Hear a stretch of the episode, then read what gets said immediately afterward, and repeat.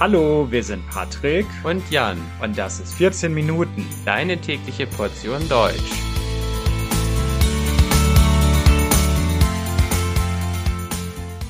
Premium Folge 20. 14 Tiere, die es in Deutschland gibt. Frohes neues Jahr, liebe Hörer. Diesmal wende ich mich vor allem an die Naturliebhaber unter euch, denn diesmal soll es um die Tierwelt in Deutschland gehen. Und ich hoffe natürlich, dass sich nicht irgendein Tier bei mir beschwert, dass ich es heute in dieser Liste nicht nenne, aber die Tierwelt in Mitteleuropa ist natürlich sehr reichhaltig und ich werde nicht alle Tiere nennen können, die äh, hier leben, sondern nur so eine kleine Auswahl einiger interessanter Tiere vornehmen können. Ja, und wenn ihr dann Interesse daran habt, dann könnt ihr euch ja weiter über die deutsche Tierwelt informieren. Und vielleicht würde ich ja noch anschließende Folgen machen, in denen ich dann weiter auf die Tier- und Pflanzenwelt in Deutschland eingehe.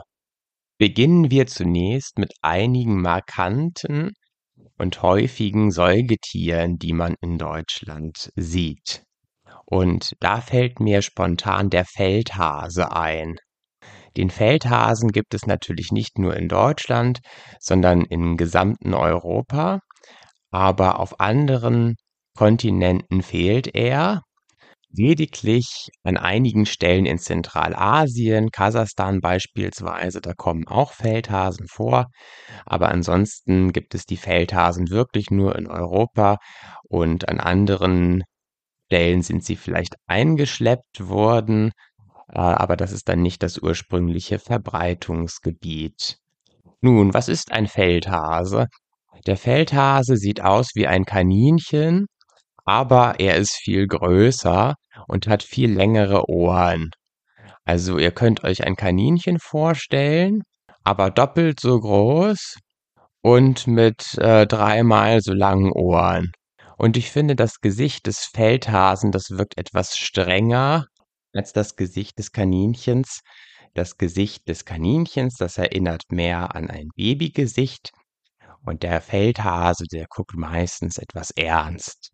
Niedlich und liebenswert sind aber beide Tiere.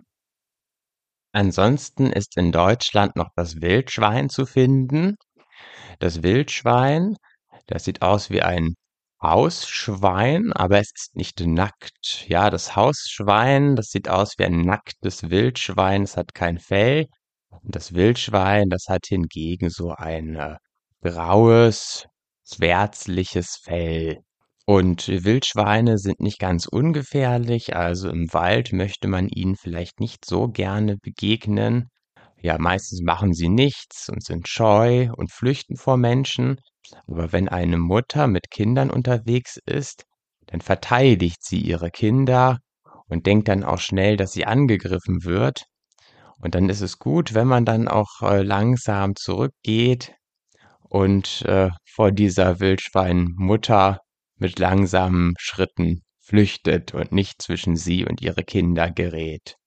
Ungefährlich für Wanderer ist indessen das Rotwild, ja, das sind Hirsche, Hirschkühe oder männliche Hirsche und die äh, sind scheu und flüchten sehr schnell in den Wald, wenn sie sehen, dass Menschen in der Nähe sind.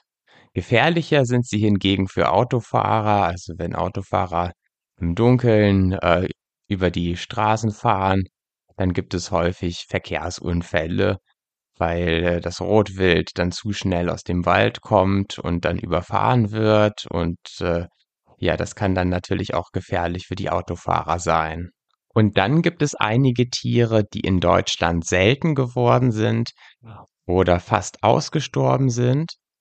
Und da fällt mir zunächst äh, der Fischotter ein.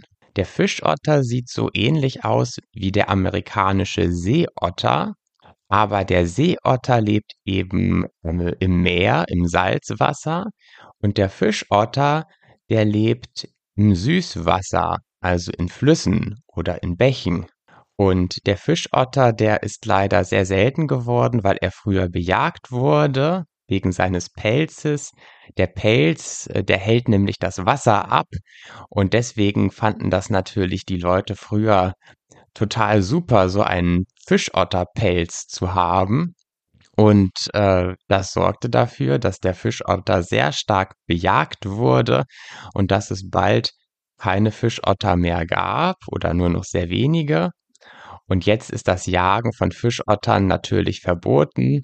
In äh, meiner Heimatgegend in der Lüneburger Heide, wo ich aufgewachsen bin, da gibt es sogar ein Fischotterzentrum. Ja, das ist so eine Art kleiner Zoo. Und dort äh, gibt es Fischotter, aber auch noch einige andere Tiere. Und dieses Zentrum kümmert sich darum, dass der Fischotter in Deutschland erhalten bleibt. Dann gibt es unter den Raubtieren noch zwei Katzenarten. Einmal die Wildkatze und den Luchs. Die Wildkatze, die sieht aus wie eine normale Hauskatze, aber sie ist etwas größer und kräftiger. Und äh, ja, sie lebt im Wald und man sieht sie dort sehr, sehr selten. Also die meisten Deutschen haben noch nie in ihrem Leben eine Wildkatze gesehen. Ich hingegen, ich habe schon mal ein Wildkatzenbaby gesehen, als ich äh, mit meiner Mutter im Auto gefahren bin. Da habe ich es im Waldrand erkennen können, als ich kurz vorbeigefahren bin.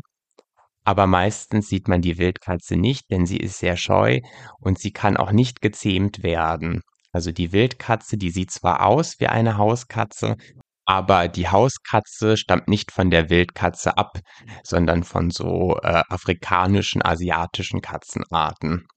Viel größer und auffälliger als die Wildkatze ist hingegen der Luchs, der schon eher einem Puma oder einem Tiger ähnelt, auch wenn er trotzdem immer noch wesentlich kleiner ist. Der Luchs, der ist äh, in Deutschland schon ausgerottet gewesen und dann hat man Exemplare aus Asien geholt, um den Luchs dann wieder in Deutschland ansiedeln zu können. Und das hat dann auch erfolgreich geklappt. Und jetzt gibt es beispielsweise im Harz, also in einem Gebirge in der Mitte Deutschlands, wieder Luchse, die man dort antreffen kann. Aber genauso wie die Wildkatze ist auch der Luchs sehr, sehr scheu.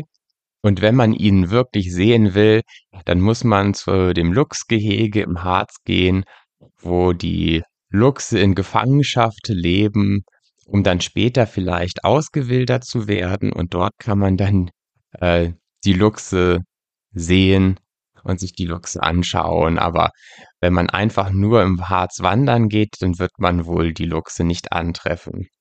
Die Luchse ernähren sich übrigens von äh, Hirschen und Rehen, äh, ne, sind Räuber, aber als Mensch muss man vor ihnen keine Angst haben, weil sie so scheu sind, dass sie sofort flüchten, wenn sie Menschen sehen. Zwei andere Tiere, die ebenfalls bereits ausgestorben waren und dann wieder in Deutschland eingewandert sind, das sind äh, einmal der Wiesent und der Wolf. Der Wolf, der ist von sich aus eingewandert aus Polen. Ne? Also in Polen, da gab es immer schon so ein paar Stellen, wo es noch Wölfe gab. Und irgendwann sind die Wölfe dann äh, vom Osten her über die äh, Grenze, über die Oder gewandert und sind von dort aus wieder in Deutschland eingewandert und haben sich dann in ganz Deutschland verbreitet. Und das löst dann kontroverse Diskussionen aus. Also es gibt Bauern, die dann sagen, die Wölfe, die reißen unsere Schafe. Ja, und das machen die auch tatsächlich. Also es gibt dann Felder, wo dann überall tote Schafe herumliegen, weil die Wölfe die gerissen haben. Und dann gibt es natürlich vom Staat Entschädigungen für diese Schafe. Äh, aber es ist nicht konfliktfrei. Also es gibt dann viele, die auch etwas dagegen haben, dass es wieder Wölfe in Deutschland gibt. Ich persönlich bin natürlich Naturliebhaber und ich finde es ganz schön, wenn wieder Wölfe da sind. Und die Bauern muss man dann eben entsprechend entschädigen. Anders als der Wolf ist der Wiesent nicht eingewandert, sondern er wurde bewusst ausgesetzt der Wiesent, das ist das europäische Äquivalent zum amerikanischen Bison. Also Bison und Wiesent, die sind ganz eng verwandt und man kann sie äußerlich eigentlich auch nicht unterscheiden. Und man kann sie auch kreuzen miteinander, also Wiesente und Bisons, die können gemeinsam auch Kinder zur Welt bringen. Ja, aber im, in Europa gibt es eben den Wiesent und in Amerika den Bison.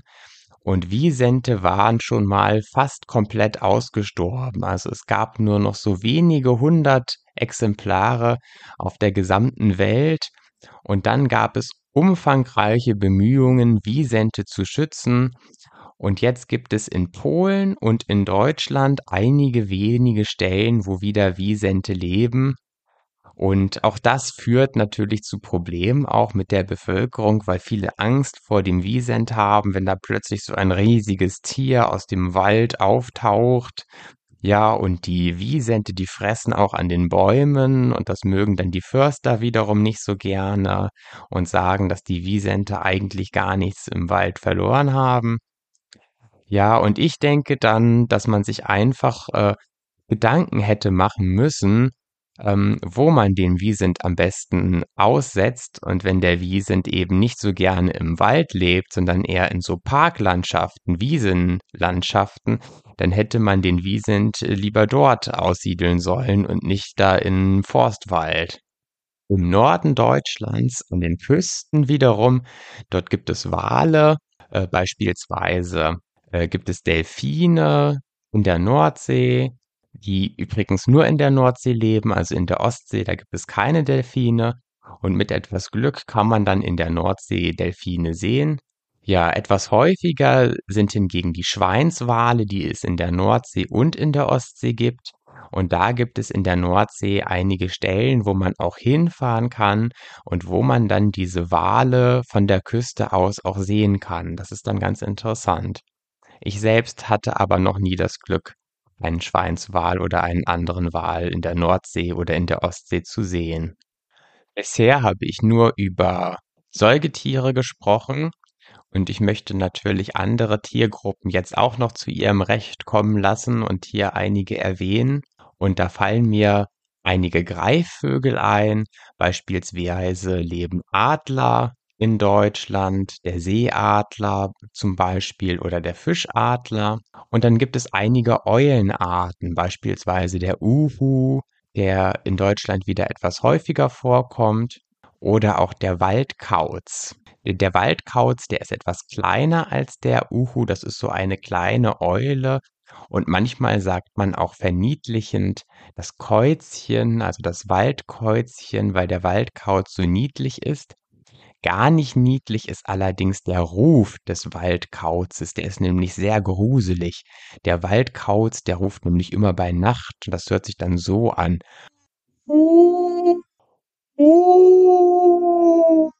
Und das ist dann sehr gruselig, wenn man dann nachts durch den Wald geht oder das vom Wald her hört.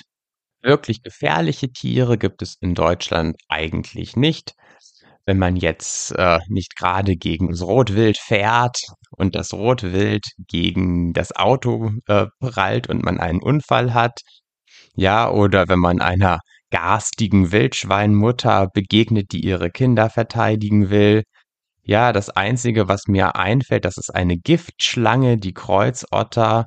Und wenn die einem beißt, dann sollte man doch lieber zum Arzt gehen, weil manchmal ja Leute auch gestorben sind, ja, besonders alte Leute und kleine Kinder, wenn sie von einer Kreuzotter gebissen wurden. Ja, aber ansonsten ist Deutschland ein ziemlich ungefährliches Land, wenn es um die Tierwelt geht. Ja, und damit verabschiede ich mich dann auch schon wieder von euch. Ja, vielen Dank dafür, dass ihr zugehört habt. Und da das eine Premium-Folge ist, braucht ihr dafür einen Code. Und der Code ist diesmal 3241. Ich wiederhole nochmal 3241 und diesen Code braucht ihr, um das Transkript anschauen zu können. Und damit bedanke ich mich nochmal für eure Unterstützung, wünsche euch nochmal ein wunderbares neues Jahr. Ja, und tschüss.